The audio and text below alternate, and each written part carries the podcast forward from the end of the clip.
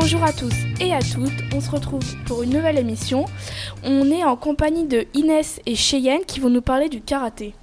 Alors, qu'est-ce que le karaté? Le karaté est un art martial japonais, cependant son origine est okinawaïenne, l'île principale de l'archipel des Ryukyu, qui a longtemps constitué un royaume indépendant du Japon, au sud de l'île de Kyushu. Il existe plusieurs styles de karaté, dont le Shotokan Ryu, le Wado Ryu ou encore le Shito Ryu. Le karaté peut se traduire par La voix de la main vide ou encore La voix de la main et du vide.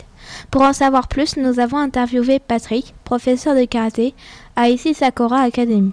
Qu'est-ce qui a amené Patrick à faire du karaté? Pour la discipline, le goût à l'effort et surpasser sa vivacité. Et selon lui, qu'est-ce que le karaté apporte? Selon lui, le karaté apporte la concentration, la coordination, il fait travailler la souplesse et la maîtrise de soi. Le karaté enseigne les règles de la vie qui sont similaires à celles dans le dojo. Faut-il faire une formation spéciale pour devenir professeur de karaté? Oui, il faut passer le brevet d'état d'éducation sportive de karaté. Merci beaucoup Inès et Cheyenne. Au revoir. Au revoir.